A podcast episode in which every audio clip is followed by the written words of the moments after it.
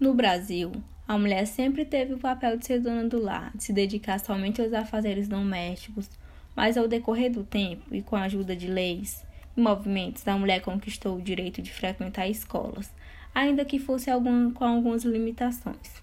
No dia de hoje, é comum que a mulher se forme, conquiste sua independência profissional, mas é de grande importância ressaltar que nem sempre foi assim, que para chegarmos até hoje, até a educação que nós mulheres recebemos, houve lutas, derramamento de sangue, prisões. Um exemplo desses de luta é o da jovem Malala, como algum conhece ela já. Que com 15 anos foi alvejada com um tiro na cabeça quando lutava pelos seus direitos e direito à educação.